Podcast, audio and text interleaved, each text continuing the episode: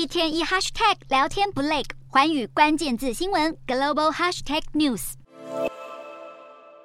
成为岛主是许多人的梦想。中国这位三十四岁女子天呐，老张真的美梦成真。日本冲绳这座无人岛被分割为超过两百二十块土地出售，天呐，老张就在二零二零年买下其中的一百七十七块土地，起拍价是六十万人民币，相当于两百六十九万台币，实际成交价据说更便宜。这项消息传为日本，让部分人士相当震惊。有日本网友认为这是中国侵略冲绳的第一步，并且得以获得鸟瞰冲绳美军基地。的战略位置，也有网友希望政府赶快修法，阻止或者限制外国人购买日本土地。只是这恐引发损害市场经济的疑虑。同样风景宜人、吸引观光客喜爱的北海道，早在新冠疫情爆发前，就有大批中国人在当地购买土地。过去中资在临近北海道的水源地以及九州自卫队基地周边地区收购土地，就怕不是单纯的土地交易，而是别有居心。部分日本人对于中国的戒心，美国应该很有感，而且早就行动。佛罗里达州的州长在今年年初讲出这句话。You know, we don't want to have holdings uh, by hostile nations. And so if you look at the Chinese Communist Party, they've been very active throughout the Western Hemisphere in gobbling up land and investing in different things. 佛罗里达试图禁止中国实体购买当地的房地产，德州后来也跟进，连怀俄明也通过两项禁止中国拥有当地土地的议案，显现美国多地正逐渐对北京当局筑起防护网，就怕不断扩张的红色势力借机渗透。